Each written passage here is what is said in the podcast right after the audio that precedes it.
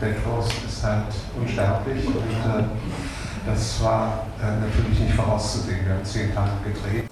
Ich hätte damals eigentlich gar nicht weitermachen brauchen, sagt der Filmemacher Rosa von Braunheim, denn der war bereits mit seinen ersten beiden Filmen Kult.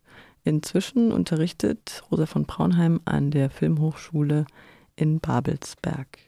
Ich habe mit der Zeit eben, weil ich viele Dokumentarfilme gemacht habe, eine gute Begabung, Leute auszufragen. Und jetzt, wenn ich euch über euch einen Film machen würde, ich würde die erstaunlichsten Sachen rauskriegen. Ihr seid ein Paar. Gut, also wenn ich euch interviewen würde, ihr würdet mir vor der Kamera Dinge sagen, die ihr euch selber nie sagen würdet. Ich meine jetzt auch, wir haben so wunderbare Fahrer hier beim Festival, die uns dann fahren. Und in dieser Zeit kriege ich alles rausgekriegt. Ich weiß nicht, hat Eheprobleme oder nicht. Oder den Kindern. Es ist äh, wert, über jeden einen Film zu machen. Äh, und da sehe ich eigentlich keinen großen Unterschied.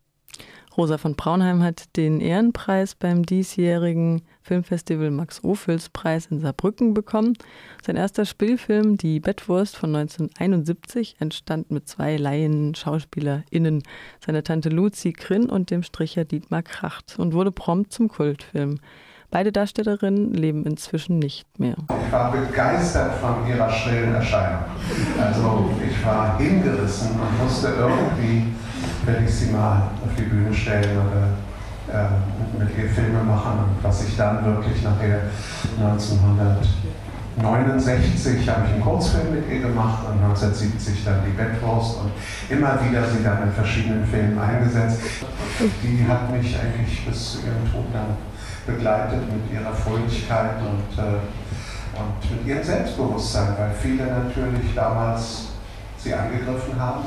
Äh, es war ja nicht üblich, mit Laien, mit so ungewöhnlichen Leuten Filme zu machen. Und das war für die einen eine Sensation, für die anderen war das ein Affront. Und, ähm, aber sie hat eine unheimliche Kultgemeinde bis heute. Aber immer optimistisch und ist nach Lourdes gefahren und sagte, also mir kann nichts passieren. Aber ihr war so ein bisschen schwindlig und dann ist sie halt gestorben. Und jetzt guckt sie zu und freut sich und erzählt allen da oben, ich bin die Bettwurst. Das ist, äh, hat sie mit Stolz getragen und was eben so schön ist, dass sie dieses Selbstbewusstsein hatte.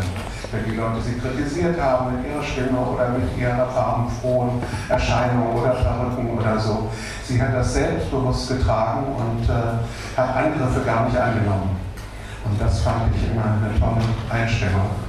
Dietmar ist schon recht früh gestorben, 1976. Und dann ist er in einem See ertrunken. Im Sommer hat er zu viel getrunken und er ist schwimmen gegangen und hat einen Herzinfarkt gekriegt. Und das ja, ist die Geschichte.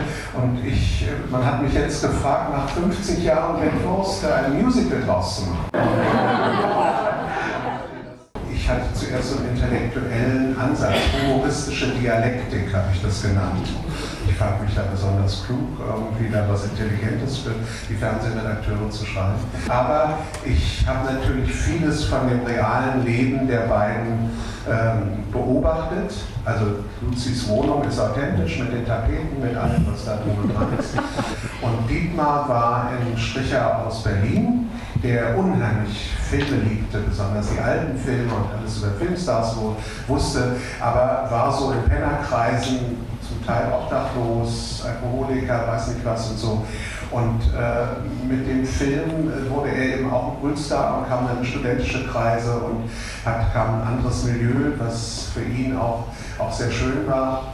Äh, aber wie gesagt, er ist dann relativ früh gestorben. Und was sehr schön war, ist, dass die beiden sich akzeptiert haben. Also da war überhaupt nichts Hochnäsiges, dass Luzi sagte, nee, mit so jemand will ich nicht spielen oder so, sondern haben sich so angenommen, wie sie waren, in ihrer Eigenartigkeit und haben sich respektiert und haben halt diese Geschichte imitiert, also die Liebesszene, ja, so wie sie sich vorstellen, wie eben ein heterosexuelles Liebespaar auf der Leinwand sein muss.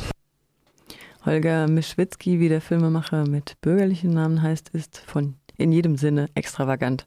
Rosa für Rosa Winkel, der Schwulen im KZ und Braunheim für den Frankfurter Ortsteil, in dem er letzten Endes strandete, wie er selber sagt. So hat er sich dann benannt, Rosa von Braunheim.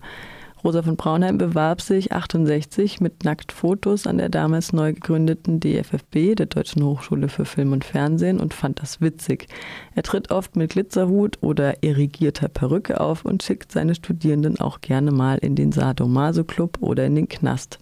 Für die Kreativität, wie er sagt. Meine Studenten sind ja oft eben sehr undiszipliniert ne? und haben mit ihren Handys spielen und Computern. Und ich habe sie dann nach einem Knast gemietet in der Strelitz und habe sie in Einzelzellen gesteckt. Ja, und dann, dann das hat man ja so einen Gang in der Mitte, guckt durch die Gucklöcher, ob die dann arbeiten. Und dann am zweiten Tag kriegen sie einen Schauspieler oder Schauspielerin und dann haben die so tolle Filme gemacht, die wollten nicht mehr raus.